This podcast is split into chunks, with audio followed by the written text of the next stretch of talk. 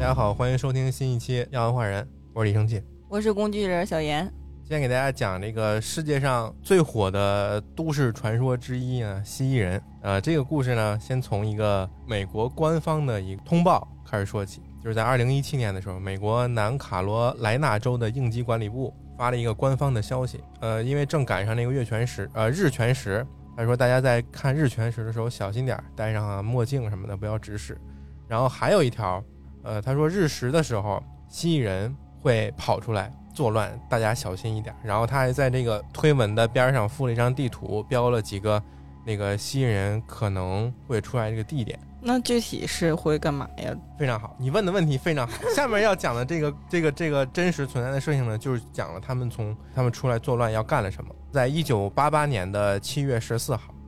还是这个州南卡罗来纳州的这个一个小村儿叫毕夏普，一个叫克里斯托弗的十七岁男生，半夜跑到警察局，特别害怕，说我要报警。警察就问他怎么了，出什么事儿了？发生什么事了？啊，发生什么事了？这个克里斯托弗呢就说。我下班的时候开车，结果在路上呢，突然遇见一个两米多高的这么一个巨型生物，就窜上了我的车，爬到我这个车顶了，而且还把他的这个车划出裂痕来了。这个车的前后呢，还有那种像牙齿咬过那种印记，不光有爪印，还有齿印。他就报警了嘛，跟警察说这些事儿。警察根据他说的，然后第二天去这个事故发生地一看，他那个检查的汽车果然跟他说的是一样的。有那种类似凶猛的野兽挠的爪印，而且是三道痕迹，相当于有三个手指头、三个指甲那种生物去 K 的那个印记。然后那个牙齿呢，也不像是那种狗熊啊、什么狼啊那种那那样的牙牙印儿。然后后来后面这个克里斯托弗这个小孩儿还说，他记得当时他看到这个这个生物呢，不光两米高，而且身上有鳞片一样的东西，还有红色的眼睛，然后正好就是三个指头。不管手和脚都是三个指头，然后这个指头和指头之间还有那种蹼，有那种爬虫类动物的那种特征。后来这个警察就根据他的线索一步一步一步去追踪，真的去发现了在野外有他说的这种足迹，有他说这种足迹，而且把这种足足迹呢做成了那种石膏。他的脚呢大概有三十五厘米那么长，步幅呢大概走一步能跨一米多。警察呢就没有瞒着这个事儿，接受各种各样的采访。然后这个镇子一下就因为蜥蜴人这件事儿火了，出了各种周边呀，然后那种旅游景点啊什么的，说当时这就是那个 小孩的汽车呀，然后这警察当时在这发现的，可以大家去参观，挣了好多钱。然后为了抓住这个蜥蜴人的本尊呢，有一个报社还开了一个特别夸张的报价，说谁能抓着这个活的，我就给他一百万。然后二十天之后呢，这个小镇附近有一个军事基地，里边有一个叫肯尼斯的空军，他说。有一天晚上，在这个高速公路附近，我看见蜥蜴人了。那您说说吧。啊，我看见蜥蜴人了，而且如果警察啊联系到我，而且想进一步了解的话，两天之后我可以给出蜥蜴人的鳞片和血液。把他逮家去。哎，这就非常诱人了。大家都知道这个信儿了，就等着两天之后，警察如果想抓蜥蜴人的话，肯定会找他，找到他就会得到这个鳞片，研究一下不就知道这到底是不是真的了吗？结果两天之后。这个肯尼斯呢，就突然改口了，翻供了，说我之前说的都是假的，嗯，大家都别找我了，我之前都是骗人的，我我我有罪，而且这个肯尼斯还被警察给起诉了，说是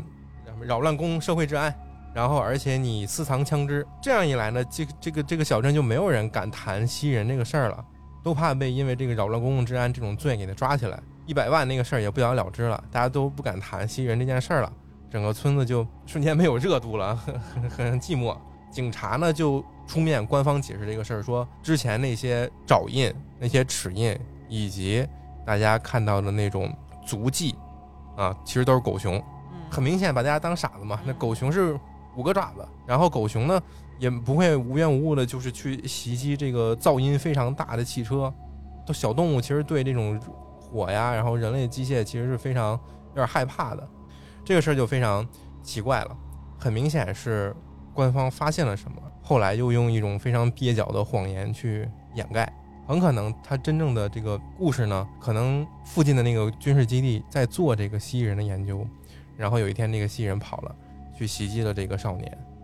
然后，但是当地警察呢，其实不知道这个军事基地在秘密的研究蜥蜴人这件事儿，可能觉得这是一个出名或者解决这个都市传说的这么一个机会，然后就开始宣传。半个多月之后被发现了，告诉他不要再宣传了，你们这个事儿是真的，到时候万一把这个真相给抖露出来就不好了。或者说，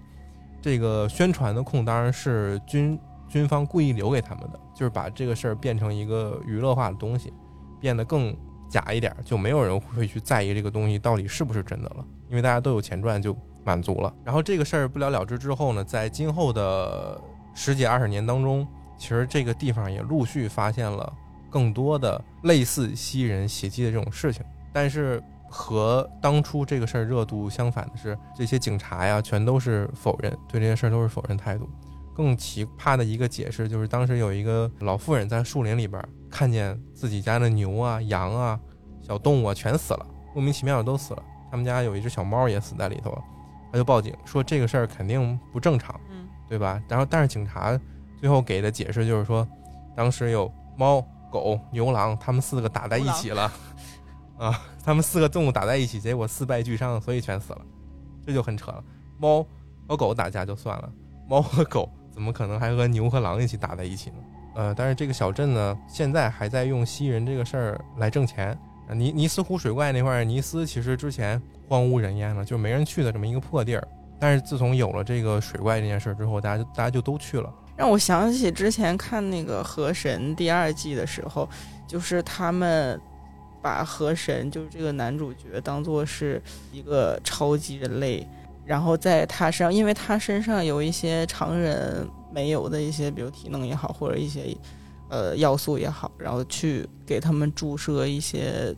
药剂啊什么的，然后把他们变成了一种身上有鳞片，然后身上也是那种有蹼的，然后能下水的半人半兽的一种东西。我觉得是有人在做这些实验的。而且之前刚才我说那些事儿都是真的，不是不是说我瞎编的，大家可以去查。就是这个叫毕夏布维尔这个小镇，还有克里斯托弗这个小孩儿，包括二零一七年他发这个蜥蜴人警报，蜥蜴人警报可能是开玩笑带一个热度是吧？但是这个蜥蜥蜴人袭击这个事儿是真的，这个是一九八八年的一件事儿。但是美国地下的蜥蜴人呢，其实在一九三四年的时候有一件非常奇怪的事情。一九三四年的时候，这个一月冬天，洛杉矶时报。刊登了一个藏宝图，他指出这个洛杉矶的地底下大概有十几个地点都藏有黄金。地图呢其实并不是特别复杂啊，如果有合适的装置、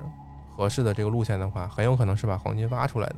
那既然这个报纸刊登藏宝图说有黄金在地下，那么就是说有可能洛杉矶地下都是空的。这个事儿其实根据历史的一些记载，其实有迹可循的。就是在一八四六年的时候，美国和墨西哥打仗啊。当时美国有一个准将叫罗伯特，带领他的这个士兵，占领了洛杉矶的一个地方叫摩尔堡。这个摩尔堡现在现在好莱坞和百老汇的这么一个交界处。现在去看的话，其实那有一个这场战争的一个纪念碑，但是这个碉堡其实已经没了。他呢就在战后说，我们在这个摩尔堡的地下发现了一个巨大的地下空间，而且我们利用这个地下的。这个洞呢，取得了战争的先机，但是这个洞是谁挖的呢？不知道，不知道是谁挖的。然后在一八六九年的时候，我们知道美国那时候雇了很多华工去修铁路。当时有一条就横贯美国大陆东西的这么一条铁路竣工的时候，那些华人呢就都来到了洛杉矶建了一个唐人街，他们在那儿居住。据他们说，当时在修铁路的时候，他们会发现。沿路地下会有很多巨大的地下空间，啊，他们都不知道这个是谁挖的。如果是人类挖的话，当时这个劳动力还是技术，其实根本达不到。所以是想说，这些所谓的蜥蜴人是在这种地下空间。啊，有可能是这样的。更加接近这个藏宝图这个事儿，是在一九三三年，呃，美国经济大萧条时期，大家这个生活状况都不太好，但是这时候有一个。矿工相关的一个工程师叫乔治，他说他发明了一个设备，可以发现地下的黄金。这个设备长得像迫击炮，有点像那个相机的三脚架。用的时候呢，就用那个三脚架把它支在地上，然后它的本体呢就像一个圆筒一样，上面是漆黑的，其实看不见里边有什么，然后下面是透明的一个圆筒，然后里边放了一个像摆锤似的这么一个东西。他说用这个东西，用我那个知识呢，就可以探测出地下有哪里有黄金。啊，探测出地下哪里有黄金。这个人和这个人同期生活在这个时代的有特斯拉。如果他当时有资金或者怎么样的话，说不定我们现在就可以无线充电。他当时差一步，几乎就要成功了。他建了一个巨大的一个塔，然后利用地球内部的那种能量，什么磁场之类的，它可以那个塔可以汇聚这个能量，然后把这个电发到全球。据说当时全球如果只要建三个的话，就再也不需要发电站这些东西了。但是当时资助他的是涉及这些工业啊、交通的那些大佬，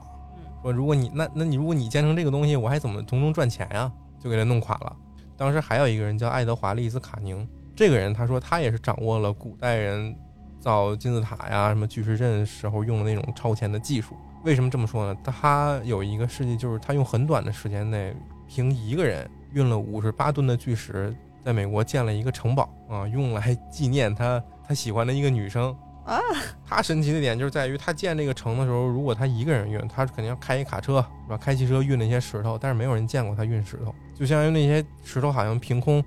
就飞到他们家，或者他捏造出来这个东西。等他老的时候，他请了一帮那个建筑学生去参观。他说：“我掌握那些什么过老技术，就是用电磁啊那些东西，你就可以实现。”现在去的话，这是一个景点，买票进去参观什么的。然后说回这个乔治吧，根据他这个装置测出洛杉矶这个地方，呃，从东北到西南这个方向一条线，大概有这么一个地道，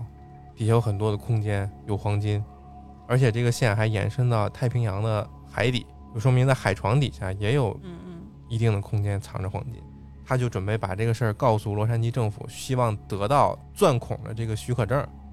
啊，这时候呢，印第安人的一个酋长叫小绿叶，给他说了一个警告，先讲了一个故事吧。四五千年前，洛杉矶这个西海岸遭到了落到地球上的陨石的轰击，就像流星雨似的，啪都砸在地上。然后当时把这个住在这块的他们这个族人砸死好多，但是呢。这个印这个印第安族呢，他们有一个分支叫霍皮族。霍皮族的神话是这么说的：，就是当危险来临之前，他们信奉的一个神叫蚁神，蚂蚁的蚁，会告诉他们说危险要来了，你们就赶紧躲在地下吧。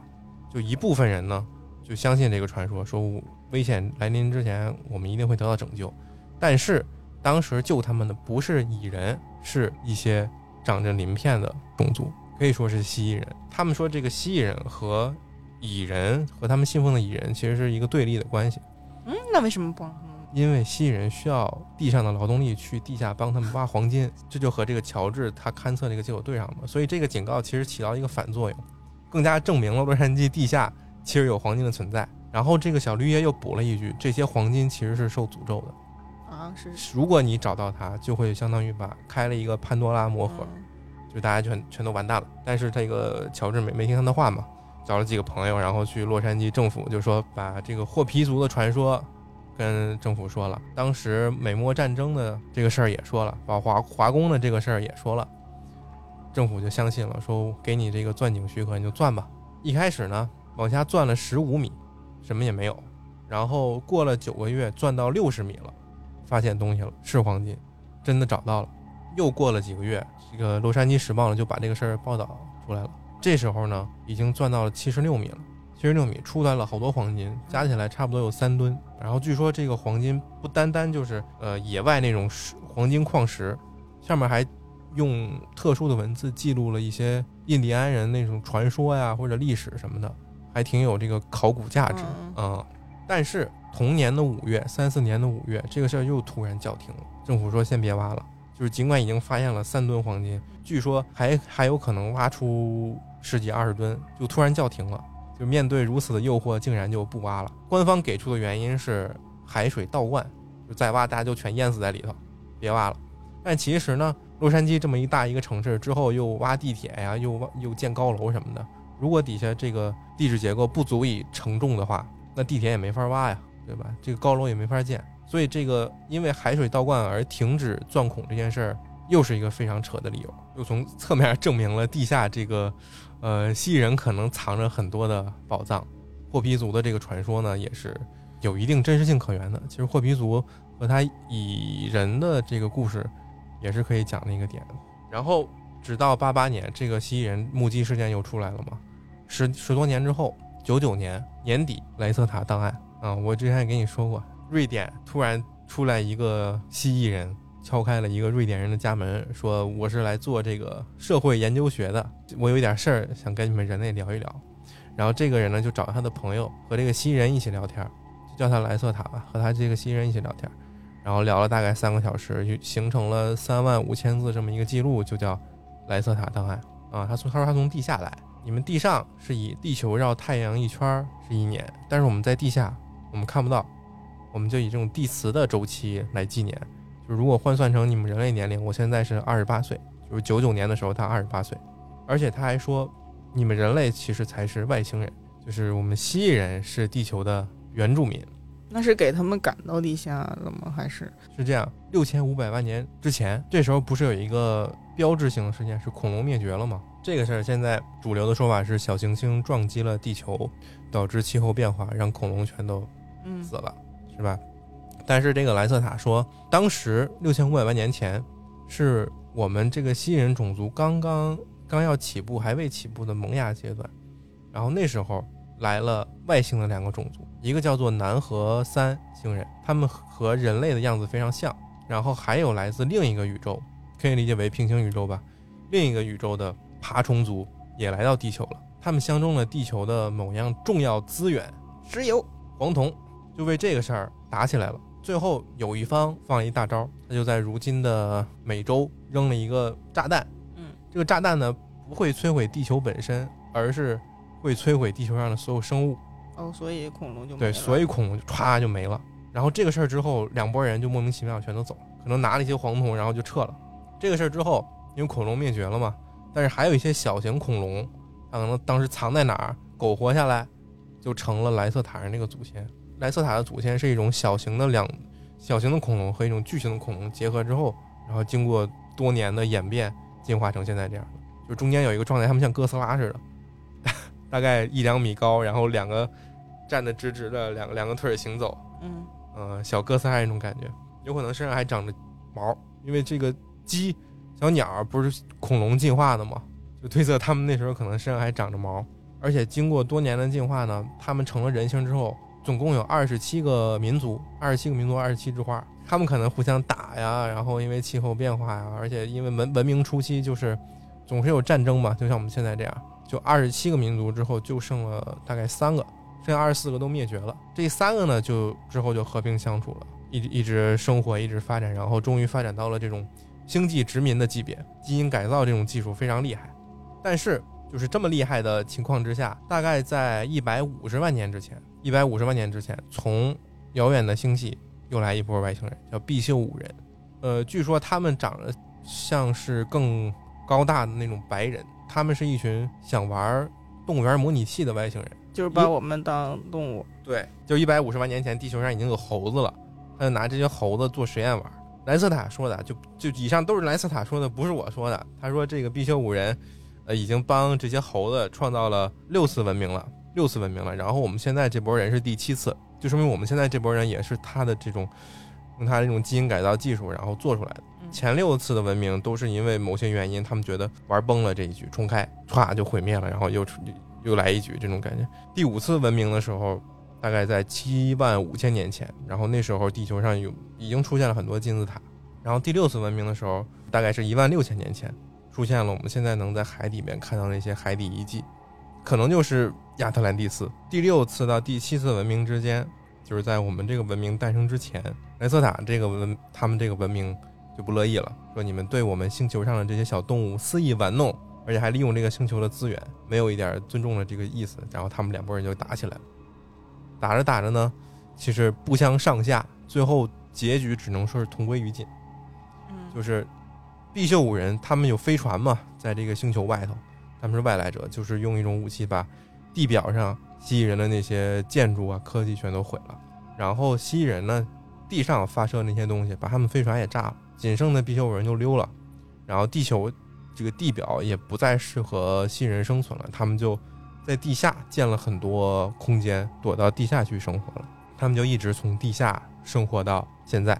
所以刚才我们讲的那些蜥蜴人，还有什么藏宝图，都能在地下看到那些神秘的空间，应该就是误入或者不小心看到了蜥蜴人他们这个地下城的入口，而且这些挖洞的技术并不是用那种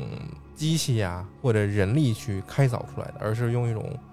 化学的物质能够把岩石溶解，一路给溶溶出来的这么一个空间。我就在想，什么时候我们再重开下一局？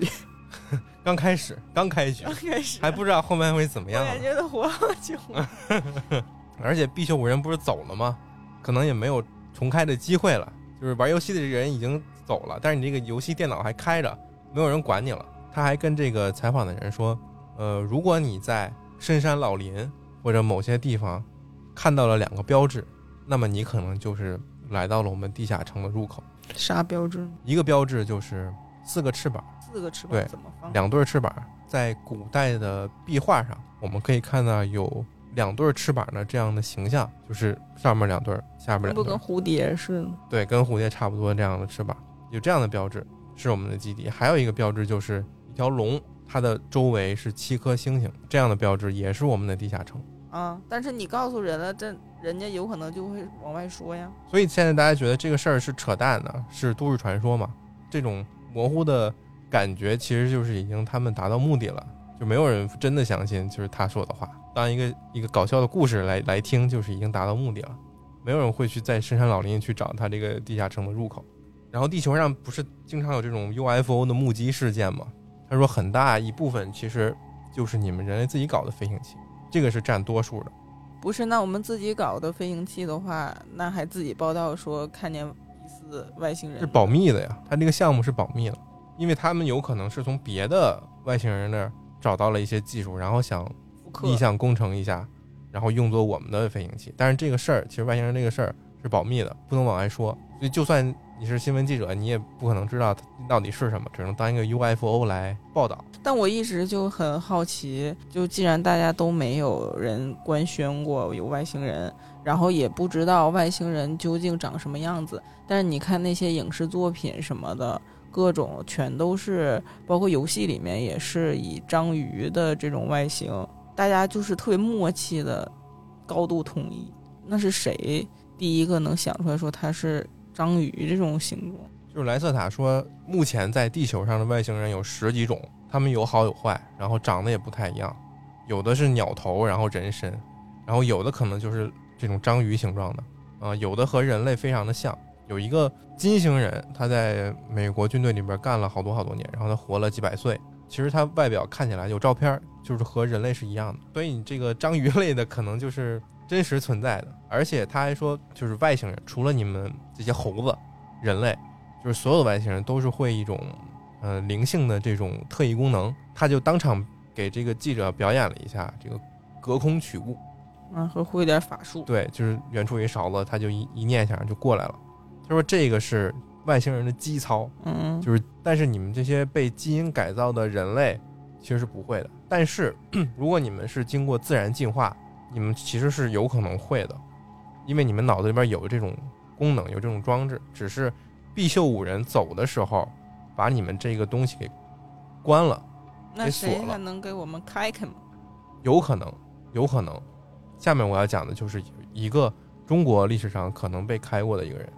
把这个莱瑟塔这个事儿说完。刚才说到飞碟嘛，就是很大大部分飞碟就是你们地球人根据自己想象啊，或者其他外星人的飞船自己做的，比如罗斯威尔事件里面那个外星人。然后还有一小部分是其他外星人的飞碟，还有特别小的一部分就是莱瑟塔他们种族的飞行器。他们的飞行器非常有特点，他说是那种雪茄型的，就一长条，嗯嗯啊，从头到尾有五个灯，运作的时候呢，会有那种嗡嗡的那种这种响声，啊，可能是磁场变化，可能是什么一些莫名其嗯。妙我一想的能源。到这个嗡嗡响，我就老想到之前半夜的时候，就是有时候我突然不知道怎么就醒了，然后我就听到外面就是那种嗡嗡嗡的声。对，有可能，那就是有可能然后我一。开始以为是，就比如说装修啊，或者是过车什么，不很嗯常见吗？这种声。嗯然后，但是最近这边又没有装修的，然后又看小区群，一般这种事儿，比如有什么噪音，嗯有什么这那的，然后好多人就在群里吐槽什么的嘛。嗯，但是那天却意外的谁都没说话，对然后你睡得贼死。对，有可能就是你的脑子里有些人脑子里就是被必修五人锁了，你对这种声音不不应该有反应，然后你有反应，你可能你有超能力。我的妈！然后那个莱斯塔说，就是地下有好多好多这种基他们的基地，那你说这儿能没有吗？是吧？这么重要的一个一个都市，嗯地下肯定都是 半夜就出来飞到什么海去看看，被你被你发现了，你很有你很有前途。但是我 真不知道，就是可能比如说喝了咖啡呀、或者怎么样，或者是做梦啦，嗯什么的，就是想什么事儿啊，失眠。那那天就突然吧噔一下就醒了，嗯，然后吧噔一下就行。嗯，然后就就感觉外面就是那个像你之前看过的一个什么片子，就上面有一个飞船，然后它就在那儿动，然后它就会有异响，嗯然后就脑子里就一直嗡嗡，我就特别难受。嗯嗯，你要特别难受，可能也是必修五人家的这么一个设定，就是他们在走之前给所有人类加了一个思想钢印，就是说我们其实才是善良的那种天神的感觉，然后这些爬虫类的人才是邪恶的另一方。但其实必修五人是侵略者嘛，对吧？他们从别的星球来，然后到蜥蜴人原住民的这个地球来掠夺资源，是吧？他们把这个事实给拧过来了，所以很多神话当中的这种神啊，这种厉害的角色啊，可能都是其实都是坏人。真正你在神话里看到那种蛇，比如说伊甸园的那个毒蛇，嗯没准就是好人。蜥蜴人和必修五人这个战争，隐隐约约的记录在圣经当中，然后记录在《山海经》当中，记录在印度的那个摩诃婆罗多的这个史诗当中。《山海经》当中的记录的是在四五千年前的这种公元前四五四五千年的这个涿鹿之战，就是皇帝和蚩尤，啊，对，蚩尤大战，两方放那些各种法术啊，各种然后爆炸什么的，可能就是当时他们用的那种核武器。印度那个史诗《摩诃婆罗多》呢，也是记录了两拨人，两拨人，他们是为了争一个王位。那么王位象征着权力，就是一种统治的力量。那么谁来统治这个星球嘛，对吧？就是两拨人打。印度那个记得就更夸张了，是吧？本来神话的这些数字啊、神啊，就是很夸张了，什么有一个几万米、几亿米高的阳具啊那种。啊 蜥蜴人可能就是我们外星人当中对我们最友好的一个种族，这个非人类当中最最友好的一个种族。不能说他们是外星人，他们是地球原住民嘛，按莱泽塔这么说。很多人就说《山海经》记录了一场呃上古时期的高科技大战，女娲补天其实是补那个城市的防护罩，然后共工怒触不周山其实是反派，把另一波人的能源塔给撞倒了，就就打起来了嘛。刚才不是说有这个古代的超能力者吗？其实这个人在课文里边出现过，课文叫“扁鹊见蔡桓公啊，”。有超能力的人是谁啊？就是扁鹊。你想那个课文他是怎么说的？第一次见蔡桓公，你急在凑理。蔡桓公说：“放屁，我根本就没病。”第二次扁鹊又去说：“急在肌肤。”蔡桓公又说：“你放屁，我根本就没病。”嗯，然后第三次又去说：“你急在肠胃。”蔡桓公说：“你放屁，我根本就没病。”然后后来等扁鹊回去之后，蔡桓公就说：“感觉身体不太舒服，嗯嗯嗯赶紧叫扁鹊回来。”扁鹊就说：“君急在骨髓不行了也啊，病入膏肓，你就完了。”蔡桓公来死了。那为什么扁鹊能够就是没有经过任何的详细的什么 X 光啊、CT 机啊，就靠这个诊脉什么的那些，他就能看出来，就是蔡桓公一步一步这个病灶的深入。其实他有一个特异功能，就是透视眼。啊，这个事儿是记在《史记·扁鹊列传》里边，讲了他超能力的来源。扁鹊啊，有说他是一个组织，有说他是一个人。如果他是一个人的话，他年轻的时候其实和医学一点关系都没有，他是一个酒店的那种相当于门童，给人打杂的。但是在打杂的过程当中，认识了一个叫长桑君的人，这个人就非常神奇，没有是更多他的记录。如果你去网上搜，你只能搜到一套长桑君脉法。中医诊脉的这么一套理论，扁鹊就和长桑君聊得还挺好的，俩人成好朋友了。长桑君就说：“那个我这儿有一套特别的药方，现在我有事儿我要走了，走之前呢，我觉得你人挺好的，我就传给你。”他就从兜里掏出一包来说：“这个药啊，你每天坚持喝哎呦，啊，你喝三十天，你会感谢我的。”啊，扁鹊说谢谢，拿走了。然后他再一抬头，长桑君就消失了。扁鹊呢就听他的话，每天都喝，喝了三十天，喝完了，他也不怕喝死，就那天一睁眼，他发现透视了，透视了，他就能看像 X 光似的看到人的骨骼、静脉、内脏，然后那哪儿有病，一下不就看到了吗？那他是能选吗？看得更深或者更浅，还是说就是所有人看的都特别深？没说。我觉得如果他这种超能力的话，他可以控制，就我想看就看，不想看就不看，成流氓。就很恶心了。如果能透视的话，对呀，就会控制自己别看到那么深啊，就是不就减少恶心？那人家都是学学那个，呃，有文化人，不能不会乱看。那么长桑君给的他给他的这包药，是不是就是能解锁必修五人给的基因锁？拿到了长桑君给的这种药，是不是所有每个人都会有不同的超能力？而且长桑君的存在，也恰恰证明了人类的这种所谓的基因锁是可以解开的。还是有机会能得到超能力的。现在不是有很多人说你有一个松果体吗？啊，对啊，你只要开了这个东西，你就有不一样的能力。没准必修五人锁的就是松果体，扁鹊喝的就是这个松果体刺激药。所以就是每个人都是不一样的，不一定都是透视。他喝的这个可能就专门针对眼睛，长桑君给的就是针对眼睛的这么一个方儿。那是每个人都有他自己独特的，就很，呃。专长的那一项，还是说，其实每个人就是各个，比如说眼睛、鼻子什么，其实大家都可以是。就我觉得你可能一开始开发的是哪儿？扁鹊开发的是眼睛，你可能练着练着，你先开发的是鼻子，他先开发的可能是嘴。但是如果你练到最后，可能每个人都是一样的，就是成仙的那种感觉。中国神话里面不有那什么千里眼、顺风耳吗？他们可能就练了某一方面，但是练到最后通了，啊，就通了，你就神通了，就是特别厉害的神仙那种。突然一下都连起来了，都说得通了啊！刚才忘说了一个蜥蜴人那个莱瑟塔那个事儿，可以和长桑君那个一块儿说。莱瑟塔档案里面说，除了你们这个人类其他种族不都有那种特异功能吗？他们有一个功能就是相当于被动技能，就是让你们人类看到我是人类的样子，嗯，不会看到我是奇奇怪怪的。他们如果想混迹在人类社会当中，就会一直开这个技能，然后久而久之，他们这个技能就相当于一个被动。所以如果它有这种扭曲你视觉感官的这个功能的话，我觉得也可以有一个隐身的技能，是吧？就是长桑君在扁鹊面前不是突然的消失了、蒸化，就是隐身了。我没必要啊，我没必要突然隐身呢，我就正常走也一样的。或者说，扁鹊在当时得到那个药之前，长桑君就已经观察他一阵子了，慢慢的通过他的法力，然后去改变扁鹊的这个身体结构。在他走之前，可能完成了这个改造。他之前对人类隐身的那一套，对扁鹊已经不起作用了。在扁鹊看来，长桑君那个原本的存在，因为扁鹊身体结构的改变，就又变了。对，突然失效了，就好像在他看来，长桑君就消失了。如果扁鹊那时候没有改造，没有特殊能力的话，他还是能看见长桑君。没准周围的那些客人还是能看见长桑君。加载中，你说他突然消失，周围的客人对呀，能没有反应吗？肯定是他没选择性的让扁鹊看不见了。还有包括那个莱瑟塔说，他们的基地在南极、北极和喜马拉雅特别的多。然后我们去看谷歌谷歌地图，南极有一个地方有一个特别大的洞，那个地方据说就是能通到地球内部，通到地下城。金刚大战哥斯拉那个电影里边，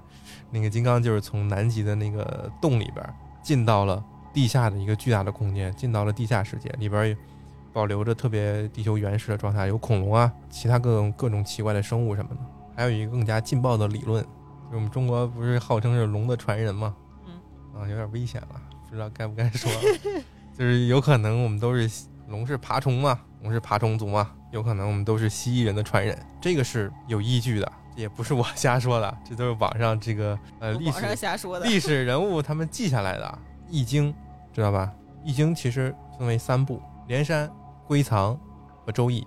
这三部呢，其实是上古的那三个朝代他们会分别使用的。周朝用的周易，所以那个叫周易嘛。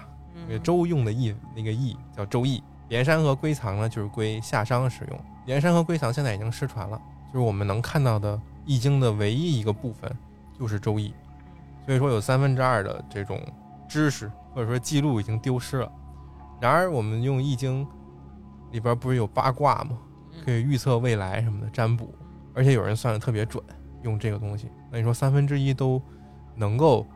预测未来，如果得到完整的这个周易的话，或许另一条科技树能够点亮另一种方法。然后有一种说法是，《易经》的这个“易”啊，其实不是容易的“易”，其实是蜥蜴的“蜴”啊。去看东汉学者许慎写的《说文解字》，它里边怎么解释《易经》的“易”这个字呢？他说“易”就是蜥蜴，手工有那个小宠物叫手工嘛，那个蜥蜴跟壁虎似的。嗯嗯嗯啊，易就是蜥蜴，象形手工。我们看现在这个现代字，那个日字头是蜥蜴的眼睛，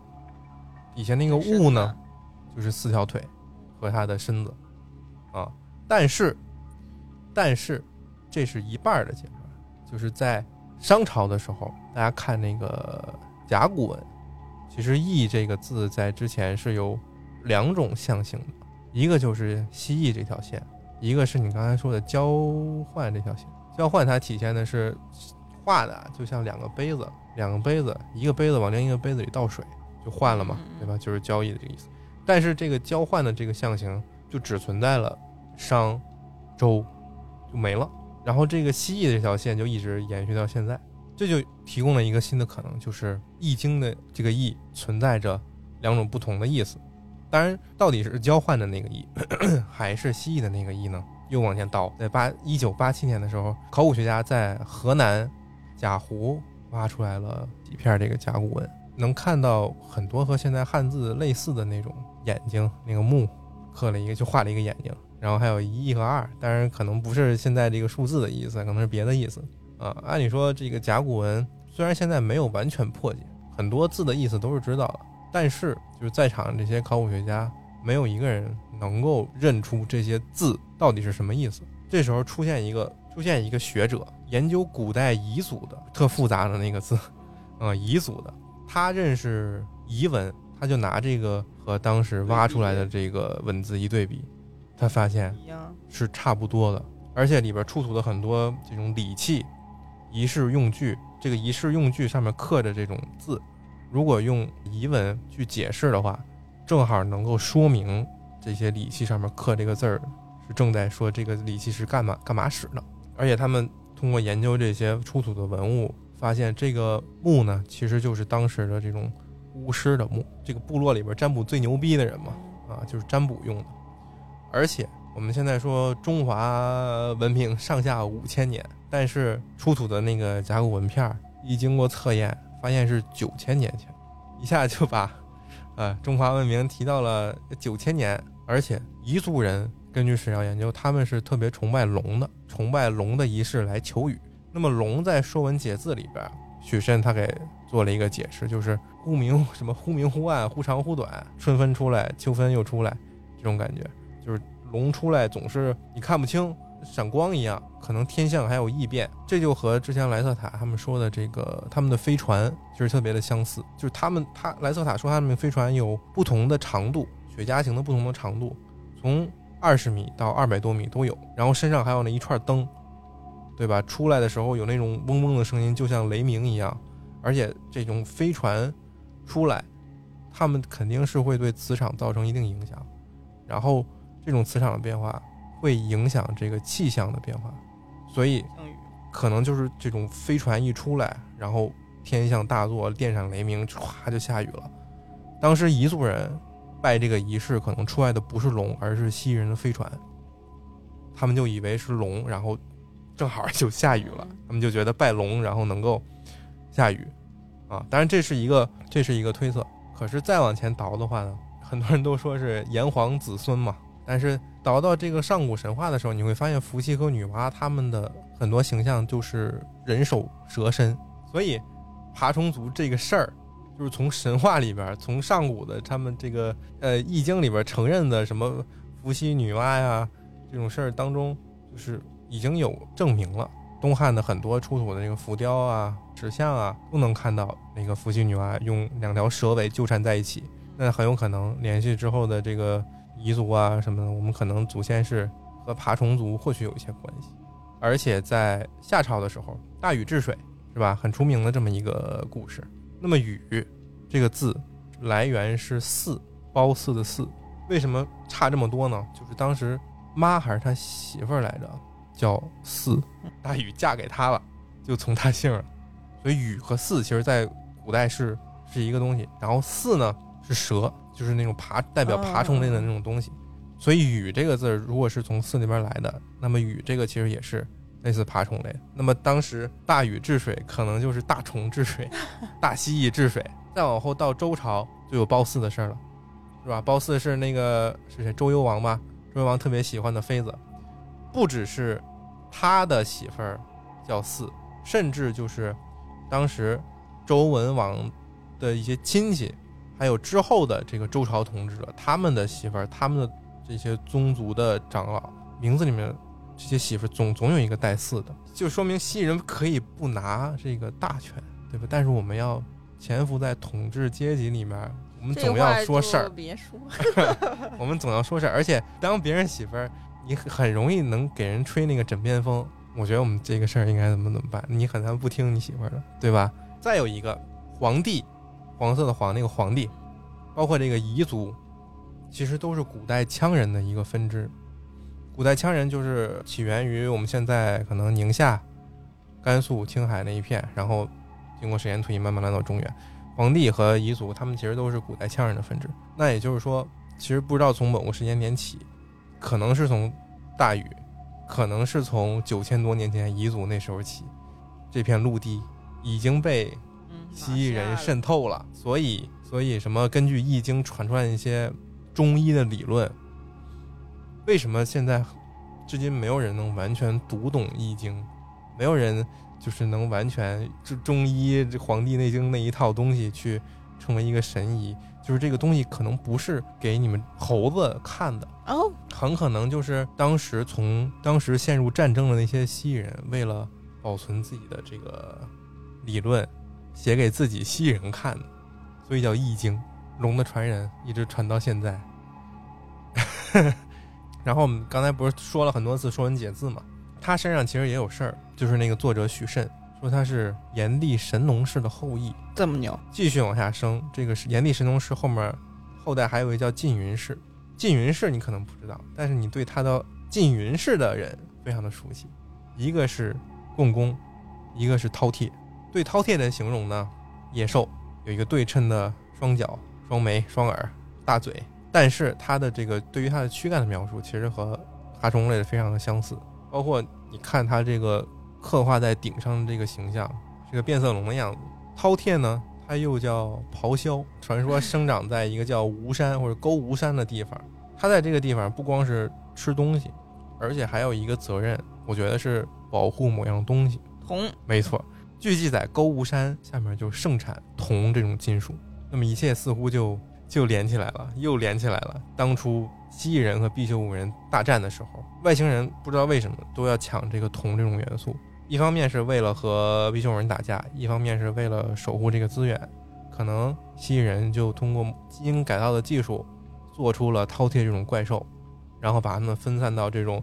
铜元素特别密集的地方去保护。再加上之前的易经以及失呃蜥蜴的易那个易经，再加上失传的这种归藏连山，在东汉那时候，可能许慎还能够接触到这些隐藏在人类历史下面的秘密。但是呢，这事儿不能乱说，他就通过某种隐晦的方式，然后想对被玩弄了好几次的猴子们传达这样一种信息，但是也不能太明显，所以他写了一个《说文解字》这个书，里边藏了一句话：“易就是蜥蜴象形通手工。”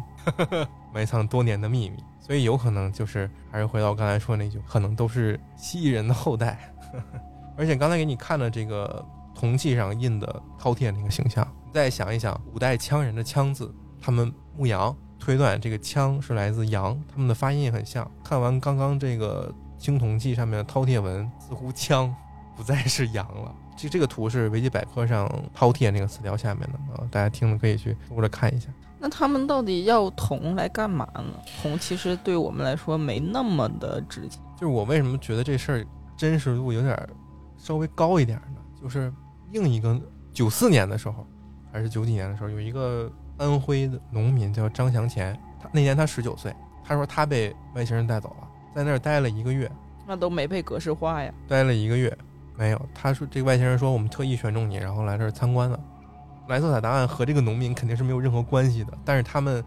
都透露出飞碟可能是需要铜这种元素，所以我觉得这些事儿可能还是有一点点真实的东西混在里头。铜不是导电性比较好吗？然后张贤还在他那个采访里边说，他们那个飞碟好像是用电从母星出发，先先充能充电。他们那个飞碟就是经典的那个圆盘，嗯中间是驾驶舱，然后里边圆盘里边有磁磁场，一转，铜因为好导电就放在飞碟里头。还有一点就是从侧面可能印证了在人类文明之前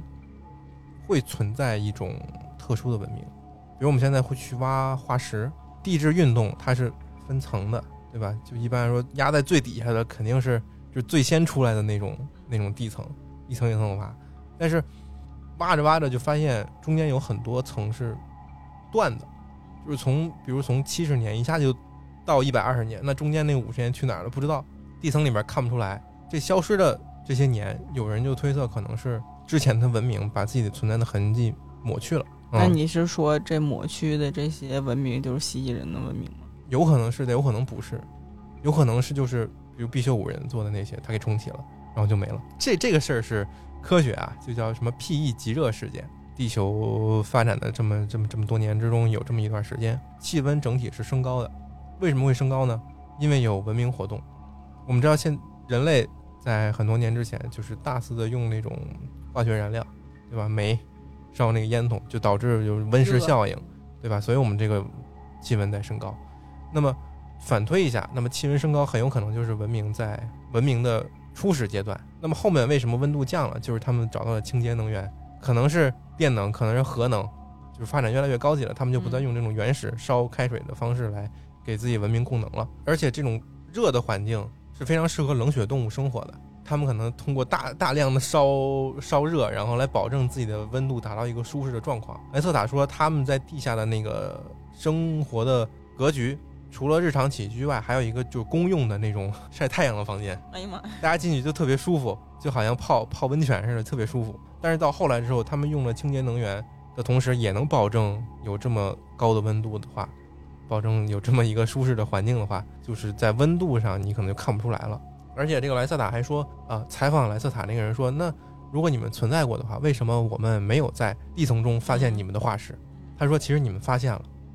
只不过你们拼错了。那是啥意思？就是你去看那个小兔子的那个骨骼，你复原一下，嗯你可能复原出一个狰狞的怪兽。你拿一真兔子来看，其实它一个毛茸茸的、很可爱的东西。嗯，就是你骨头复原的东西，你不一定是真的，而且你这个个骨头的结构没有见过蜥蜴人，你也无法想象出它的结构是什么样的，所以你很可能就按照进化论那一条线，或者你已知动物的那个骨骼来推测这个骨头是怎么摆的，就摆着像一个东西就完了嘛，对吧？所以他说你你们都是拼错了，其实这个化石到处都有。